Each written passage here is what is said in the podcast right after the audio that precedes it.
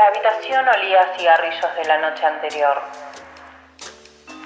Entre las cortinas se filtraban las luces de la calle y sobre la mesa las preguntas. Las preguntas sobre ese caso en el que no podían dejar de pensar. Noir Podcast. Un podcast de True Crime. Podcast de True Crime. Ella es Débora Figueroa, yo soy Eugenia Grandón y esto es Noir Podcast.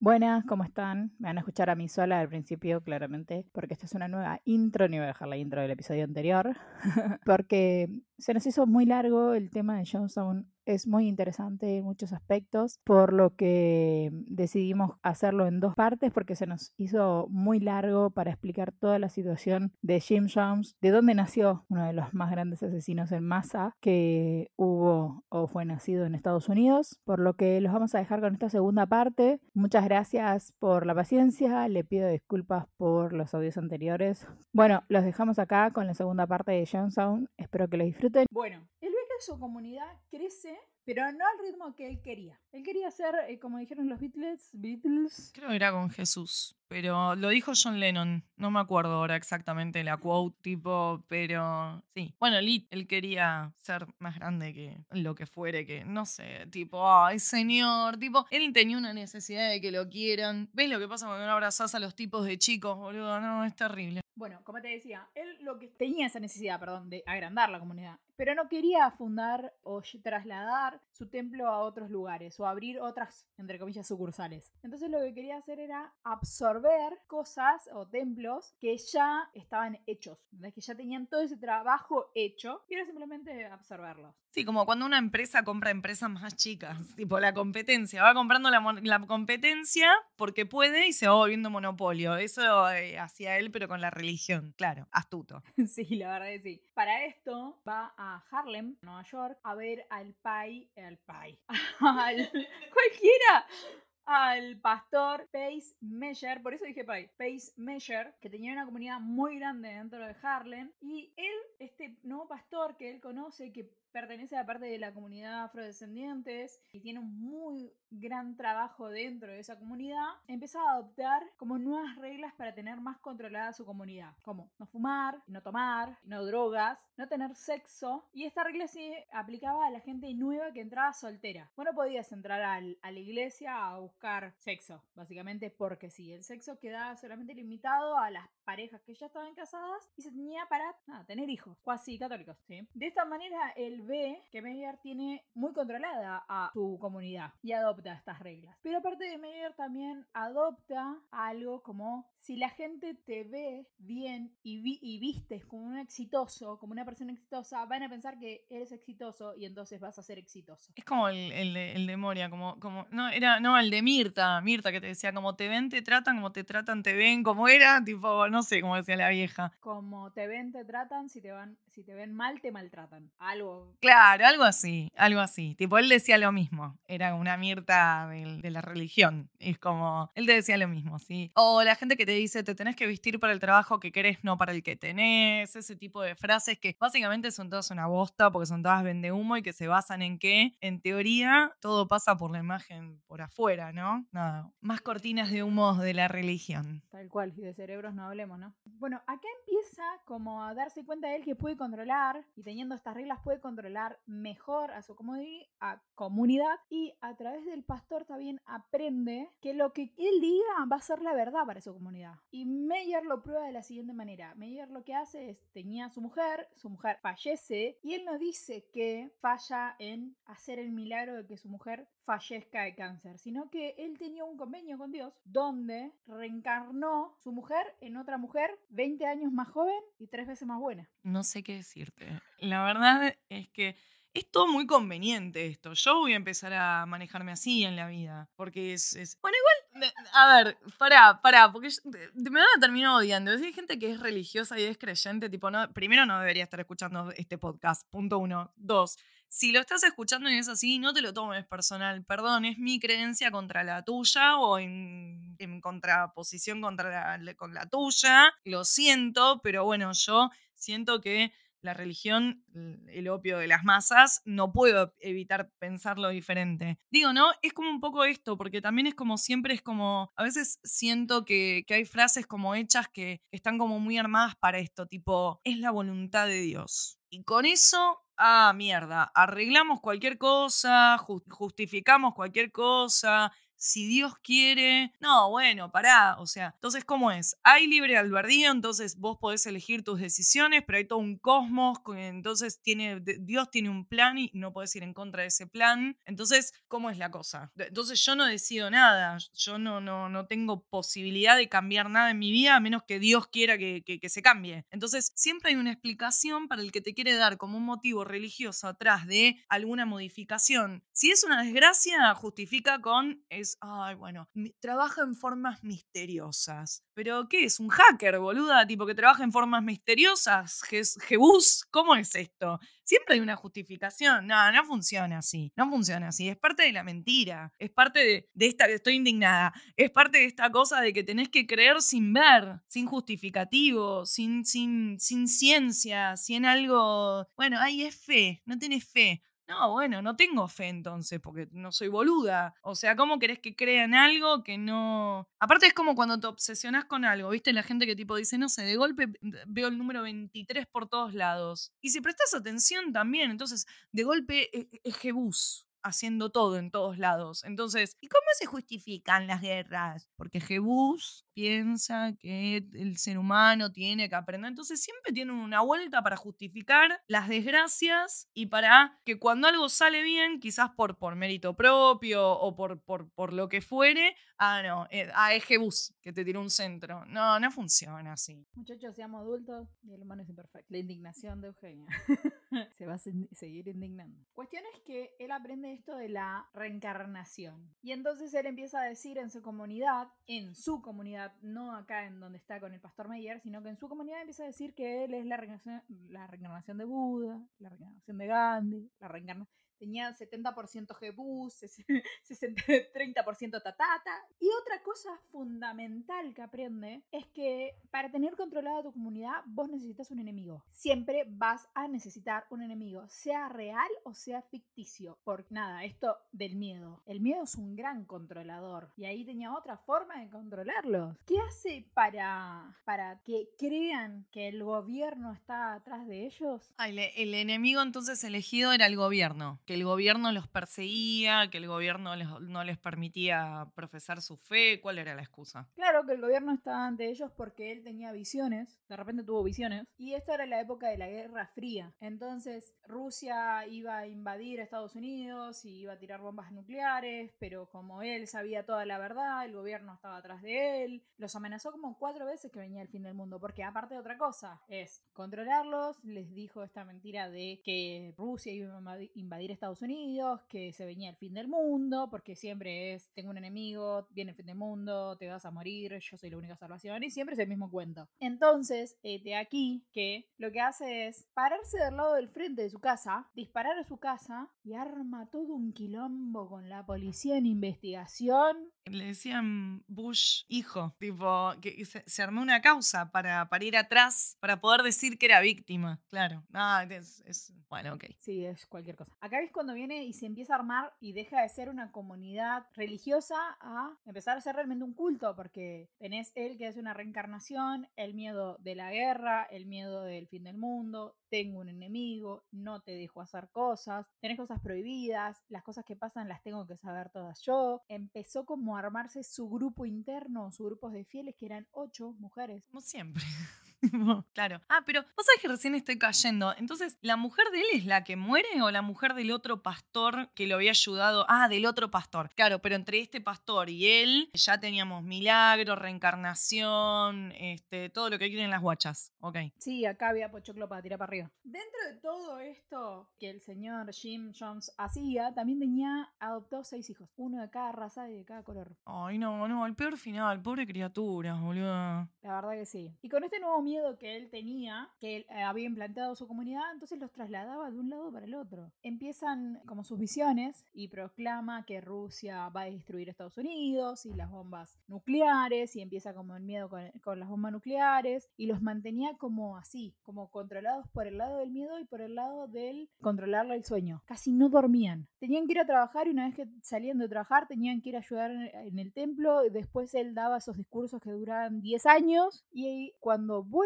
de visitar al pastor Meyer, lo que hace es empezar a vestirse de blanco. Acá empieza a vestirse de blanco, cuando realmente empieza a ser un culto, donde a él es como, deja de ser como Dios, Jesús o lo que quieran creer, la imagen de adoración y empieza a ser la imagen de adoración él con las reencarnaciones y los porcentajes de que soy Buda, soy Jesús, soy... Y Goku era, ya, ya, era cualquier cosa. Ok. Claro, eh, cambia, cambia, switchea, ¿no? Cuando tiene a todo el mundo bajo el miedo y ya empieza con las tácticas más secta, más culto, tipo eh, privación del sueño, hacerles como sentir a la gente que la única verdad es la que tiene él y la que maneja él, que todo el mundo no entran como en un estado de paranoia, no, te miente todo el mundo menos yo. Claro, ya entramos con privación del sueño, control mental y supongo que, bueno, yo sé el final, pero sé que esto solo se va a poner peor. Sí, realmente nunca va a estar mejor.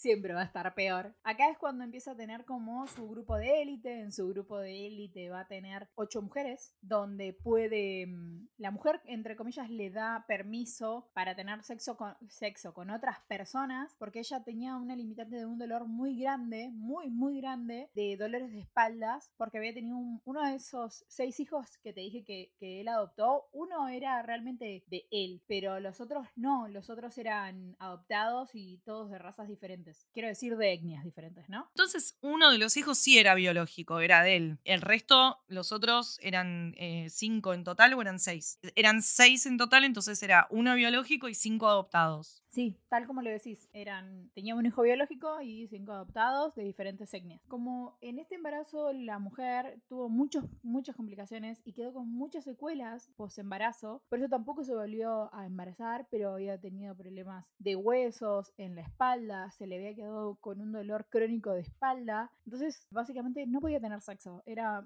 muy doloroso para ella tener sexo, entonces ella le permitió tener sexo con otras personas, que se armó un- una élite de ocho mujeres que diferentes cargos dentro de lo que sería el culto y los satisfacían sexualmente. Pero acá el muchacho, como os dije, empezamos con la parte del disclaimer. Acá empieza con el tema de abusos a mujeres, porque si te decía que no, te violaba igual y decía que te estaba entregando parte de la gracia de Dios. Le metía mano a lo que se le cruzaba, hombre, mujer, y tenían entre mismos ellos la parte de, la, de los hombres de la, del culto, que mm, si el pastor quería tener sexo con vos, hacete un enema antes. O sea, había como un código entre ellos.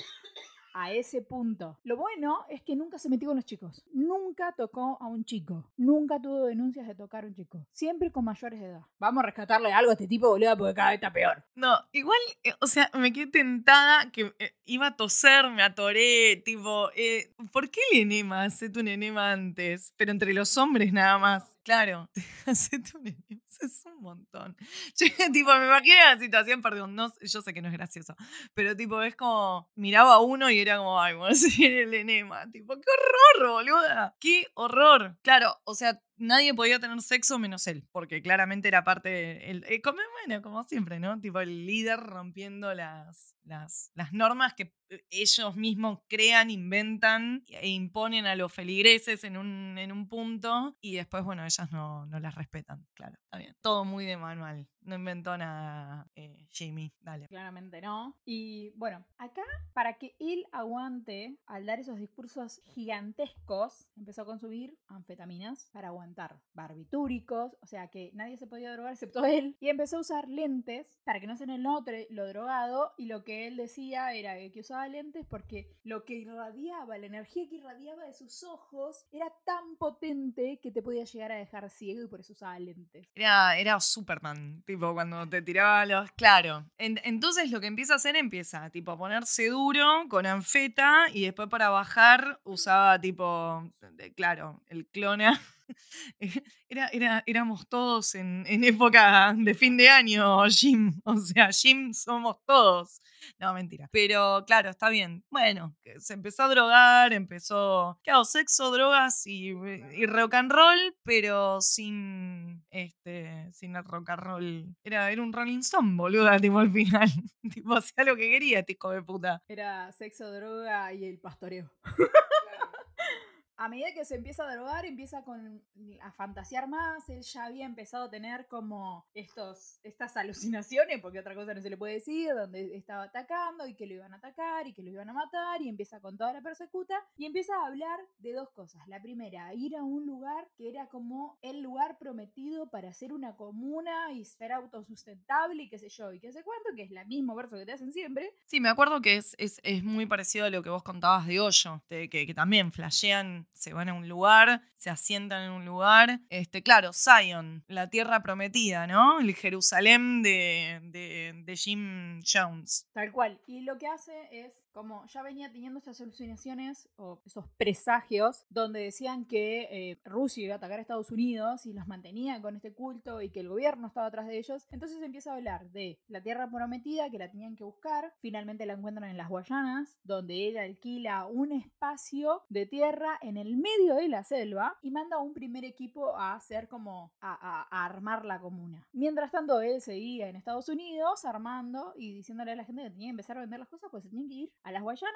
por todo esto que se estaba por venir. Finalmente, la gente empieza a desertar y cuando la gente empieza a desertar, empiezan las denuncias. Entonces él ve O sea, a la gente no le dio miedo las alucinaciones. A la gente no le dio miedo que él tiraba rayos por los ojos. A la gente no le dio miedo que no, que, que no la dejaran este, garchar, que no la dejaran drogarse, que no la dejaran vivir, básicamente. A la gente le dio miedo cuando les dijeron, nos vamos a Sudamérica y todos dijeron, ah, no, esto es demasiado, ahí yo me bajo, yo a Latinoamérica no voy. Y ahí es cuando se le empezó a caer el culto. Sí, era así. No querían venir para este lado.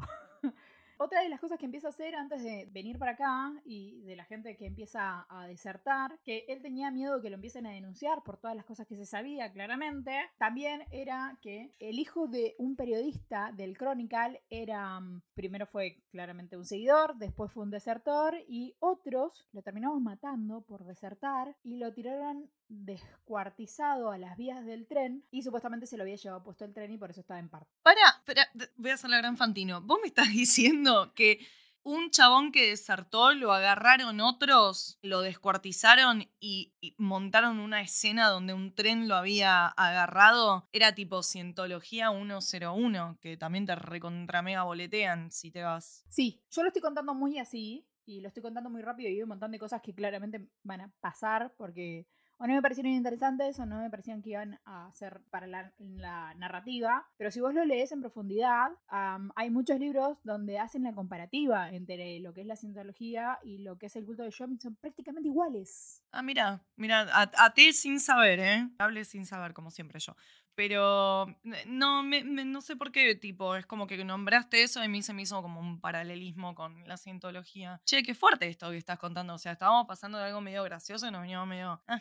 Bueno, ya estamos matando gente porque no me sigue más. Porque, tipo, es como, ya no. Es un montón, boluda. O sea, ¿estás, estás con nosotros o estás en contra nuestra? Sería el mensaje, ¿no? ¿Estás con nosotros o estás muerto? Básicamente. Pero sí, sí, hay un par de libros que, si me acuerdo, después lo diré en el final, que hablan de eso. Che, ¿y- ¿y se sabe si, si esto está directamente relacionado con órdenes que daba él o ya era ni un nivel brote general de la gente que lo seguía? ¿O era él el que decía, che, el que se vaya, vayan a buscarlo y reviéntenlo? Así medio mafia. Creo que al hijo del periodista fue un poco una orden, porque era el hijo de un periodista. Y lo hicieron como, como un accidente. Claro, porque si el chabón se iba, le contaba al padre, de ese- de- ¿no? Porque si desertás es porque abrís los ojos y te das cuenta que estás re en una y, claro, los podía exponer en todo. Entonces, claro, a ese, a ese puntualmente entonces hubo que matarlo en, pos de no caer todos en naca, claro. Sí, sí, en- Básicamente sí. Pasaron dos cosas. La muerte de Bob, el hijo del periodista del Chronicle, se llamaba Bob. Y otra cosa es que Jim Jones fue a un... Acá sí ya lo empezaron a seguir, pero fue a un cine, un cine para adultos, y a una persona que tenía al lado le dijo, vení, seguime, lo llevó al baño y se empezó a masturbar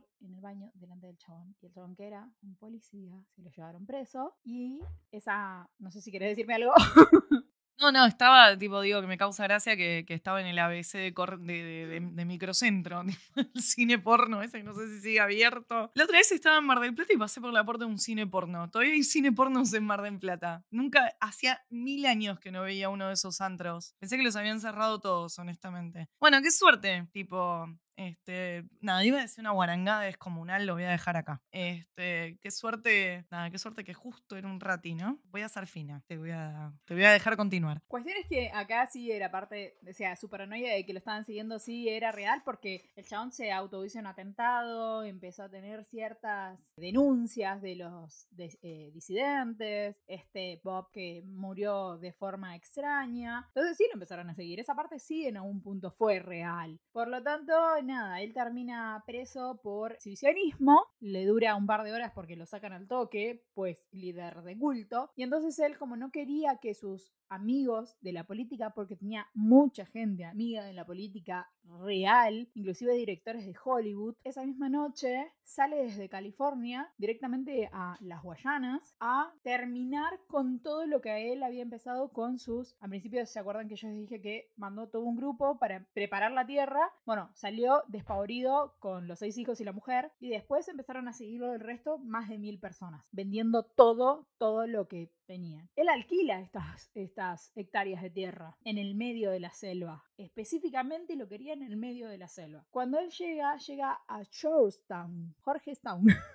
No, no, me causó gracia, tipo, Jorgito Town. Este, me, imaginé, tipo, no sé, como que el logo, la- es una falopia lo que voy a decir, no estoy bien ya. Como que el logo, el logo gigante de cuando entrabas a la ciudad era el pibe del alfajor Jorgito haciéndose así. Es un alfajor en Argentina, para los que no escuchan de Argentina. Sí, porque hay gente que no nos escucha en Argentina. Yo quiero que lo sepan. Tipo, hay gente de otros países. Entonces no entienden todas las referencias. Entonces, nada, el Jorgito es un alfajor eh, muy, nada, muy comercial, muy lo come todo el mundo. Nada, y tiene un pibito.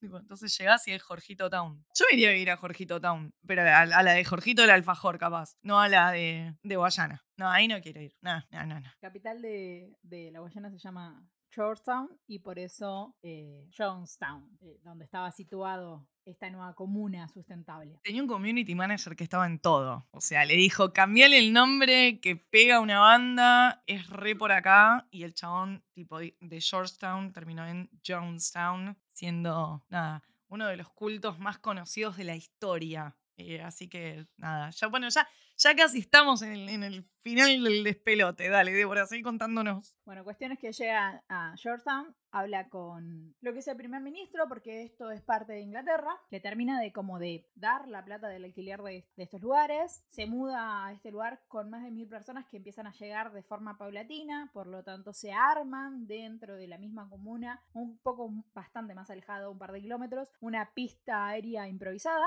para que empiecen a llegar las aviones o las avionetas directamente ahí, porque tenían que ir de donde fuera a Georgetown y de Georgetown con una avioneta hasta Jonestown. Parte de las cosas que cuentan, aunque no lo crean, hay sobrevivientes y lo que cuentan los sobrevivientes son que la vida era muy, muy, muy dura extremadamente dura, más teniendo en cuenta de que estaban en el medio del trópico, donde el sol te quema como la madre, y mucha de la gente y muchos de los sobrevivientes en este momento sufren de cáncer de piel, más los niños. Eso me pareció increíble, que sufran por eso. Lo que hacían, porque tenían que arar la tierra, porque tenían que cultivar, porque tenían que cosechar, era levantarse a las 6 de la mañana, ir a trabajar donde los manden, a la rosera, a cultivar tomate, fruta, el maíz, a cuidar los animales, lo que sea, todos lo hacían, se levantaban a las 6 de la mañana, los chicos tenían un colegio, porque dentro de la comuna tenían un colegio, así que trabajaban hasta las 8, desayunaban, se iban a... mm, porque trabajaban sin desayunar, lo que desayunaban era arroz con leche nada más, y un pedazo de pan, alta alimentación, se iban al colegio hasta,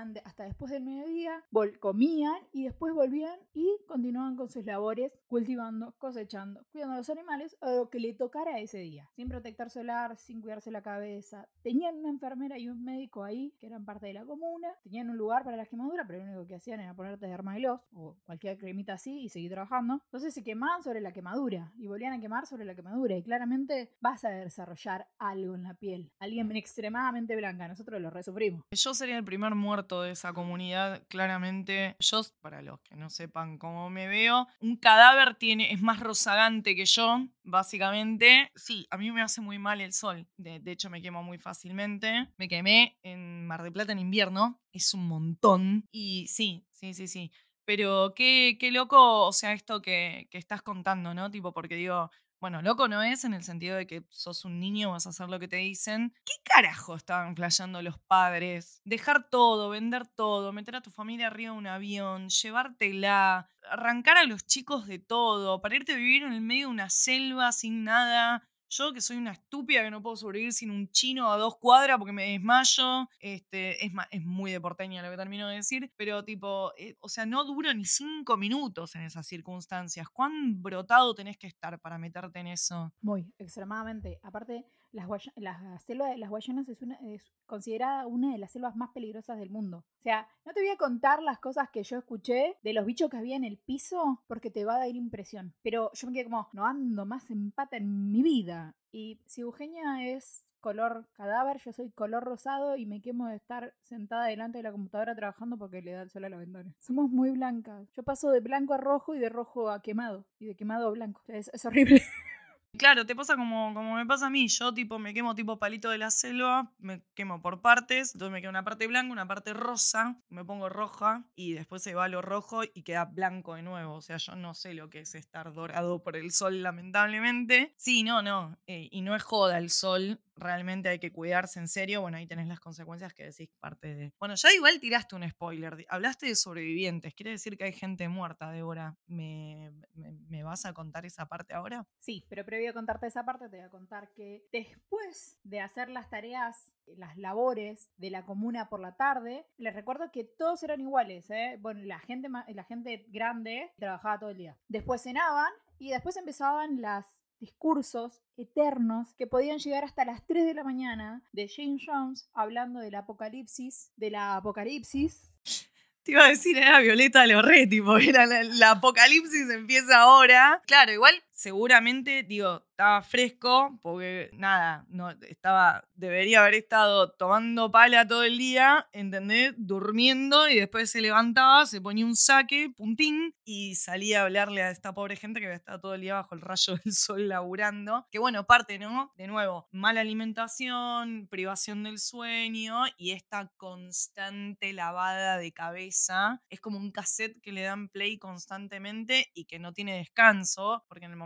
que tiene descanso te empezás como a desprogramar, digamos, y ahí es cuando se le hunde todo. Entonces los tiene que estar, les tiene que estar calentando la oreja todo el día para que los tipos no, no, es como, es como un delirio, ¿viste? O sea, en el momento que se apaga lo que te está alimentando el delirio, te desconectás de eso. En cambio, bueno, si lo tenés ahí quemándote el bocho todo el día y bueno, no te queda otra que ya estás, estás ahí, lo crees. Amo que pienses que dormía. Él no dormía. Y pero capaz estaba re maníaco. O capaz estaba tomando falopa todo el día. Estaba, porque ya estamos hablando, ¿qué año, Debo? Esto ya es el 77. Estaba tomando falopa todo el día, confirmadísimo. Sí, ya para esta época estaba dándole la pala sin asco. El tema es que el chabón prácticamente no dormía, estaba en un nivel de paranoia superior, y le costaba muchísimo hablar porque con la mandibuleaba de una manera terrible.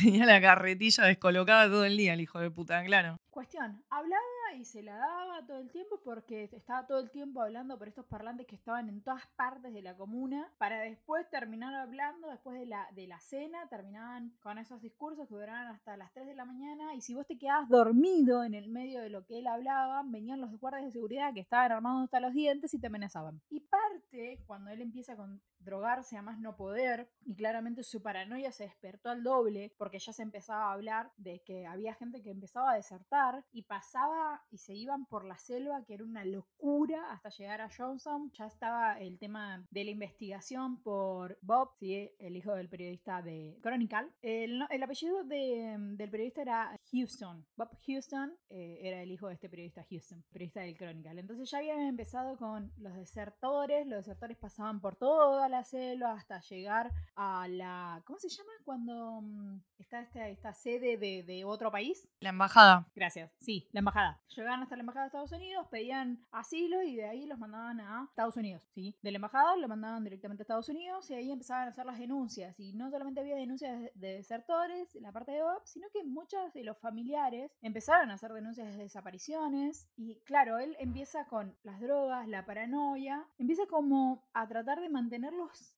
porque está viendo que, que están desertando muchos, porque fueron más de mil personas, empieza a controlarlos más. ¿Y cómo los controla? Humillándolos, violentándolos, aumenta la violencia al punto de que se arman, pedían Biblias a, los templos que estaban en Estados Unidos y era la jerga para pedir armas. Se arman, tienen todo como una élite armada. Y si vos te quedabas dormido en el medio de su sermón, te apuntaban con el arma, despertate. Y te apuntaban con el arma todo el resto del servicio. A una mujer porque mm, robó un pedacito de pan para comer para el hijo, la ataron y la tiraron en una zanja, la sacaron antes de que se ahogue, atado de manos y pies. A una pareja por tener sexo porque él no les había dado permiso para estar juntos y habían tenido sexo y estaban juntos, los hizo desnudar enfrente de todos y humillarlos, amenazaba con matar a los hijos y había empezado con esto del simulacro de te doy un juguito, toma, tómatelo y si no te lo querés tomar te apunto con una pistola hasta que te lo tomes. Y después que se lo tomaban todos decían, bueno, esto va a ser un sacrificio, este sacrificio va a ser un suicidio como en repudio a lo que nos están haciendo.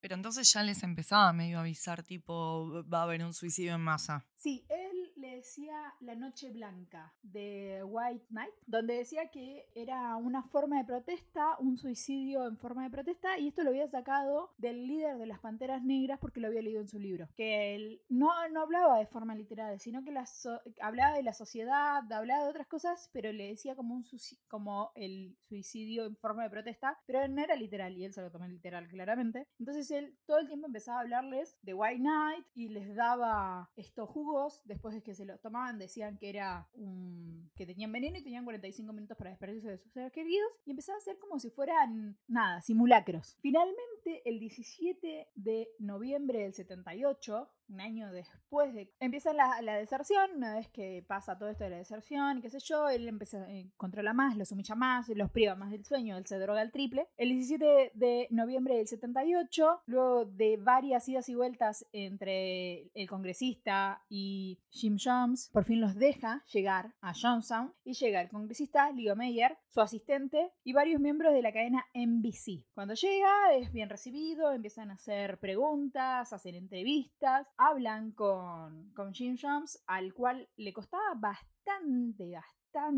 mantener la fluidez que, con la que él se había destacado antes, pues estaba drogado de forma permanente. Pasan el día y cuando llegan la noche, a uno de los periodistas de, de, eh, del NBC, a un, a un camarógrafo específicamente, Brian Ghosty, le da un papel y que dice específicamente, y cito, por favor, ayudarnos a escapar de Jonestown. Dejan pasar la noche ante este reclamo, ¿sí? ellos no duermen en la comuna, se vuelven a ir a, Jones, eh, a Georgetown y vuelven nuevamente el 18 con dos avionetas más. Ellos eran 19 en una sola avioneta, tenían lugares de sobras porque eran hasta 25 y vuelven con dos avionetas más. Llegan, hablan con Jim Jones y hablan de forma abierta y donde dicen hay gente en la comuna que tiene miedo, se quiere ir y si son libres, déjalos ir. Medio que discuten, Ida va, Ida vuelve y nuevamente la persona que le dio el papel al camarógrafo habla y dice sí, yo y mi familia nos queremos ir. O sea, le pudrieron el circo. Está. Básicamente sí. Empiezan, discus- discuten cuando se ven como acalorados en la situación, le pide un camión y sube al camión a 25 personas, grandes, chicos, niños. Pero acá había un problema, había gente grande que se quería ir con los hijos, pero la pareja se quería quedar por miedo, entonces había disputas de, de- de criaturas, de gente que se iba, de gente que se quedaba. Cuestiones que se eh, empezaba a poner picante la situación y entre ellos se van dos personas. Peter o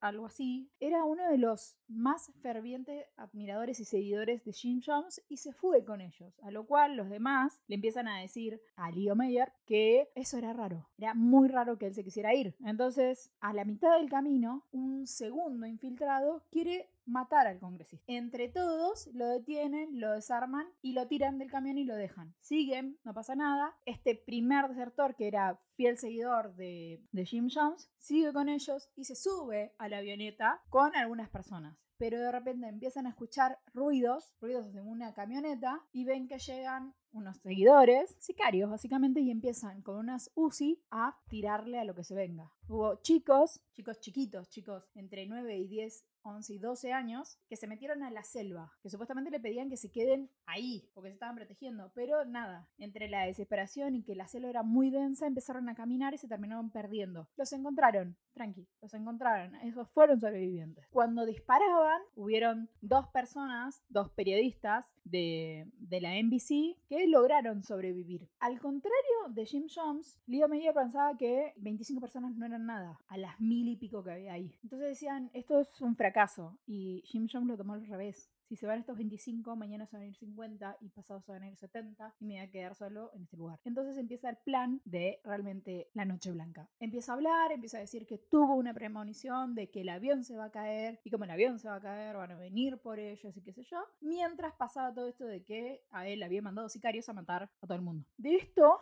que yo les decía al principio, hay videos y hay audios, no los busquen, la verdad es, no los busquen. Y hay audios de cuando empiezan a beber la bebida, que ahora les cuento bien, y hay videos, que es lo que rescataron los periodistas, donde eh, se ve cómo van acribillando gente, o sea, que van matando gente. Espera, porque estoy perdida, o sea, pero ¿quiénes eran los que filmaban? Si los que los periodistas ya estaban arriba del avión. No, había dos partes, había dos grupos de periodistas con diferentes cámaras. Entonces había una parte de arriba del avión con este infiltrado y había parte de los periodistas que estaban abajo con el congresista. Para filmar la situación, básicamente. Ah, pero, em, eh, pero entonces, perdón, empiezan con todo esto de tomar el, jugo adelante de, de las cámaras de la NBC. No, no, eso es una filmación aparte que tiene, que había hecho Jim Jones y, y lo que hay es audio de, de, de, esa situación. ¿Pero quién lo grabó? No entiendo. Jim Jones. Ah, él mismo grabó el momento de la noche blanca, digamos.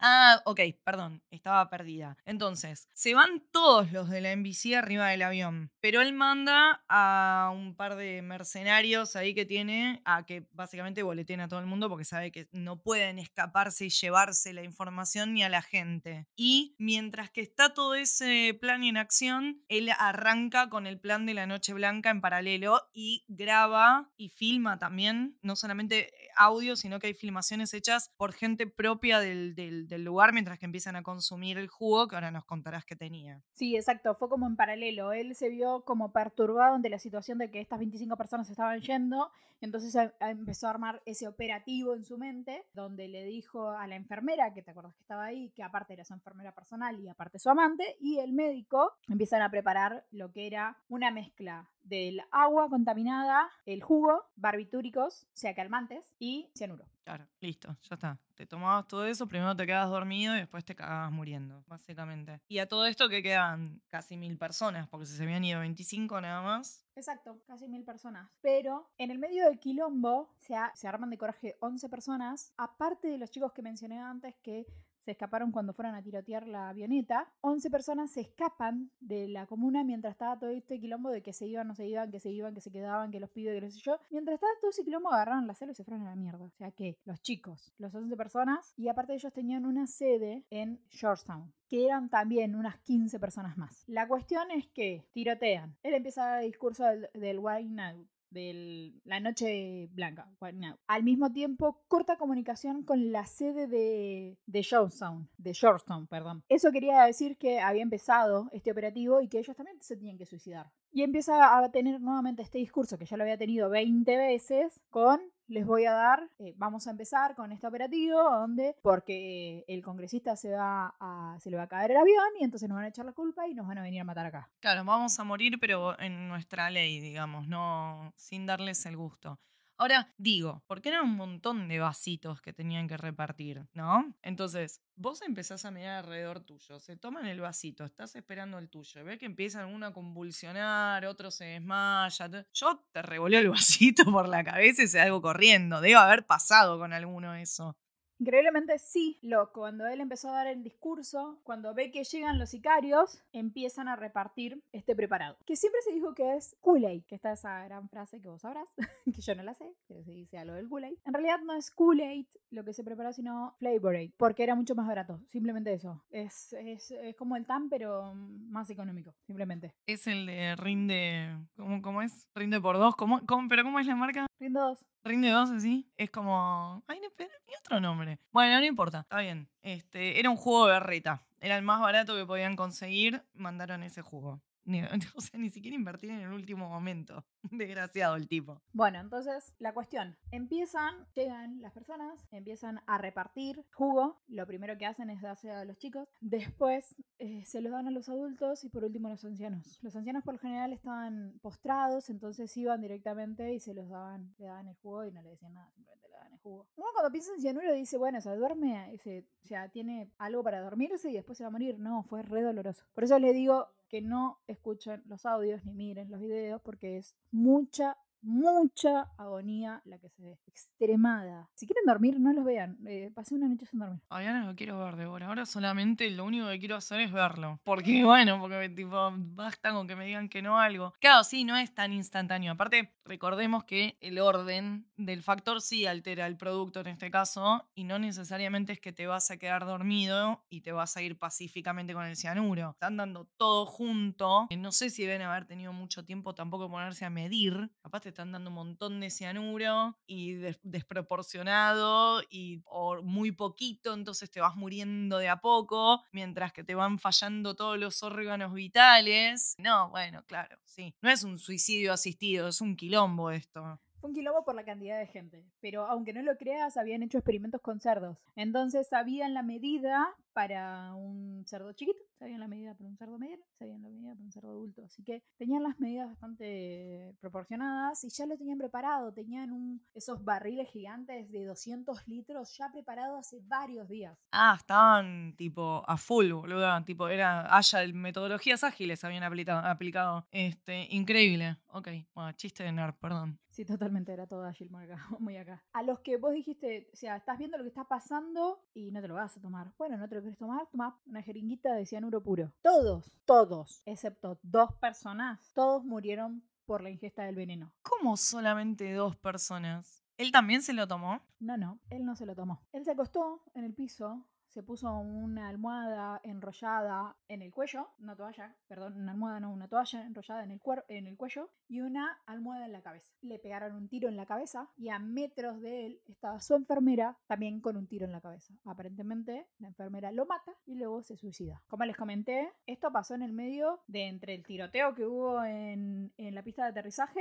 y empezó a pasar esto en Johnstown. Como no se podían comunicar lo de Georgetown con Johnstown, ¿qué hicieron? Se dieron cuenta de que esto había empezado y la gente que estaba en Johnstown también se mató, exceptuando dos hijos adoptivos de él, que no quisieron hacerlo, más un equipo de softball que era parte de la comunidad de Johnstown y que habían ido a jugar un torneo a Georgetown. O sea que de pedo no estaban ahí y zafaron porque no estaban justo en el medio del quilombo. Ok, y la gente armada que amenazaba y que también todos, pero al final, cuando se aseguraron de que todos habían tomado, claro, era la única manera. Che, qué loco. Entonces, al fin y al cabo se sospecha quién lo mató a él, pero no se puede confirmar quién le pegó el tiro a ciencia cierta. No, pero según el ángulo de la bala, porque a él sí se le hizo autopsia, a él, a la enfermera y a cuatro personas aleatorias más, porque eran 100, 600, ahora les voy a decir cuánto. Entonces, nada, quisieron hacerle las autopsias a estas dos personas que eran los únicos que tenían disparos y a cuatro más aleatorios. Por el ángulo de la bala que entrada y salida que él tuvo, aparentemente le dispararon en la cabeza, aparte el, tema de la quemadura y todo eso. A, rango corto, o sea, tipo, como que él estaba acostado y le pusieron prácticamente el arma en- apoyada en la frente y tiraron,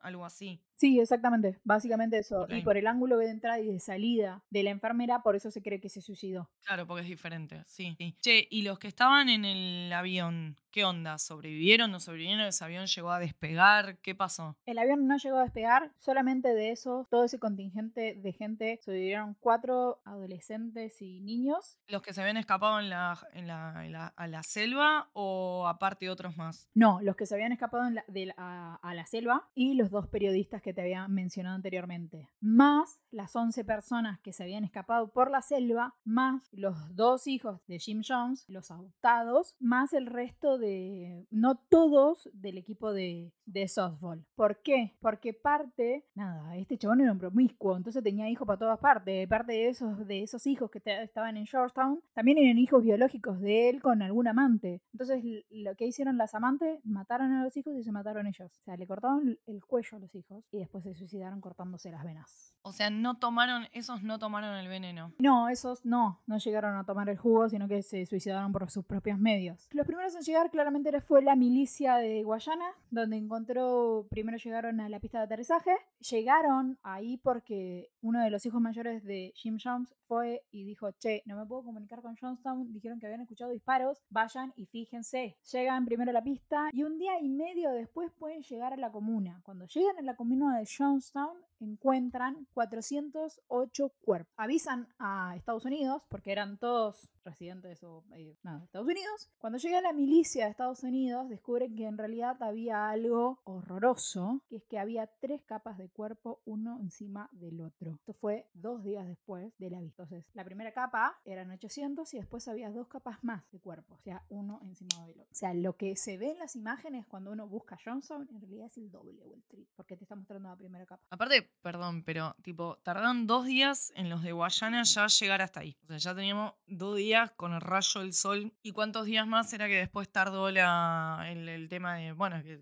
fue- cayeron los yankees, me imagino, porque eran todos ciudadanos americanos. Bueno, no americanos, americanos somos todos, eran norteamericanos. Tardó un día y medio eh, la milicia de Guayana y tardaron dos días más después del aviso los militares de Estados Unidos. O sea, tenemos tres días y medio de o- casi 800 personas muertas a rayo del sol en el medio de una selva tropical. De- una delicia, hermoso. No, divino, divino. Al punto de que parte de, de los relatos o informes que ellos hacen dicen que tienen que levantarlos con palas de nieve. Un asco. El recuento total de cuerpos fue exactamente de, de 918 cuerpos entre adultos, niños y señores grandes. El total de niños, 210 es lo que más me choca. Y esta fue una de las grandes, grandes tragedias de los Estados Unidos, o de los cultos de Estados Unidos, que fue como el primero que dio pie a, a que miren más, a que tengan diferentes y crearon leyes a raíz de esto. Y empezaron a fijarse más y por eso de la manera que se fijaban en lo que vos habías mencionado con el culto de hoyo. Y hasta acá llegué, no quiero hablar más del tema. Pero fue impresionante todo lo que pasó y creo que fue un cobarde hijo de remil puta que ni siquiera se atrevió a meterse un tiro él, sino que se lo pidió a la enfermera. Como, como todos estos tipos, ¿no? Que son unos cobardes y esto es un horror. Sí, creo que la peor parte de todo esto son los chicos, siempre, ¿no? Que es lo que dije que a mí siempre me da impresión. Tipo, los niños es como que no, no tienen la culpa de nada, los chicos. La culpa la tienen los padres locos que los llevaron al medio de una jungla que no puedo entender. Nada, sí, ¿no? Es como que, como que los chicos son propiedad de golpe. Tipo, si los padres están completamente locos y toman ese tipo de decisiones, ni, ni, ni el propio gobierno los puede detener. Pero bueno, alguien tiene que. Es como, perdón, no quiero sonar como los Simpson. Tipo, alguien quiere pensar en los niños, pero en este caso es por favor alguien quiere pensar en los niños. Tipo, todo. Sobre todo en estas situaciones como de culto y secta y, ¿no? Que están expuestos a tantas cosas de mierda, suicidios en masa, abuso, a no poder vivir una vida normal, a que les laven la cabeza de tan temprana edad que después no pueden discernir entre las pelotudeces que les inculcan y, y la realidad de cómo son las cosas. Sí, las verdaderas y únicas víctimas. En mi opinión, la gente mayor es víctima, sí, los grandes también son víctimas, pero bueno, qué sé yo, viste, no sé. Si hay una víctima más grande acá, creo que es la niñez en general. Sí, porque si te lo pones a pensar, de última, el adulto mayor, perdón por lo que voy a decir, pero tuvo una vida. No sé, te habrán arrastrado ahí, tu hijo te arrastró a estar ahí, que ha pasado en muchos casos, ¿eh? Que parte de los, sobre- ah, hubo un par de sobrevivientes de los 11 que se escaparon por la selva, que estuvieron eh, días buscándolos. Dijo que él estuvo ahí porque la hija lo- la arrastró, porque le vendió la casa, porque, o sea, en Dios, sí. los chicos, los chicos. ¿Y sabías que este es el primer suicidio en masa que tuvo Estados Unidos y fue fuera de su país, fuera de su, de su tierra, por decirlo de alguna manera? Y no, es, el- no sigue todavía manteniendo como el récord, entre muchas comillas, del suicidio en masa más grande que alguna vez sucedió en la historia de la humanidad, que sepamos. ¿Sacando el holocausto? Pero eso no fue un suicidio, sí, sí, eh, es eh, un récord la- lamentable, pero sí. pero récord al fin, claro. Bueno, gracias, Debo, por traernos esta imagen tan linda de cuerpos apilados pudriéndose durante tres días. Yo no, no sé, solamente me quedo eso de todo lo que contaste. Perdóname. Bueno, no, pero nada, sí, Georgetown, Jonestown y Georgetown y todas las ciudades, tipo, igual siempre tienen que ir a hacer quilombo a otro lado esta gente. Eh, Hoyo se fue de India para hacer quilombo en Estados Unidos, estos de Estados Unidos se fueron a, a hacer quilombo acá, a, a las Guayanas, que nada, es muy tierra de nadie eso. Nunca en mi vida conocí a nadie que viviera ahí. Nunca, nunca. Ni conozco a nadie que conozca a nadie que vive ahí. Así que los retos, ser el reto de los tres grados de separación, necesito que alguien me diga, yo tengo un primo, yo tengo un amigo que conoce a alguien que vive en las Guayanas. Necesito eso. Nada más porque para mí, si no, es mentira y no existen. ¿Viste como Australia que dicen que en realidad es todo una puesta en escena? Bueno, esta en realidad no existe. Sí, bueno, nada. Les dejo un capítulo hermoso de, de- de- hermoso, nada de hermoso tiene esto. Pero un capítulo de sectas que tanto me han pedido, un poco extenso, pero eh, ameritaba llevarlos desde la niñez hasta lo que sucedió finalmente con esta gran tragedia. Y una última cosa, han sacado un informe hace dos años, tres años, cuando se cumplieron los 40 años de Jonestown, donde lo, lo hicieron culpable. Y otro detalle es que cuando exhumaron los cuerpos y los llevaron a Estados Unidos, ningún cementerio quiso tener a, Jo- a Jim Jones dentro de sus tierras, o cremaron y lo tiraron al mar. Con eso los dejo. Bueno, dato curioso. Gracias a todos por estar del otro lado. Nos escuchamos la próxima. Bye. Este podcast está producido por Eugenia Grandón y Débora Figueroa. Edición, Débora Figueroa. La voz de la intro, Lucía Barilá. Seguinos en Instagram como noar.podcast. Escuchen, dejen su review y síganos en Spotify, Google Podcast, Apple Podcast y donde escuches podcast.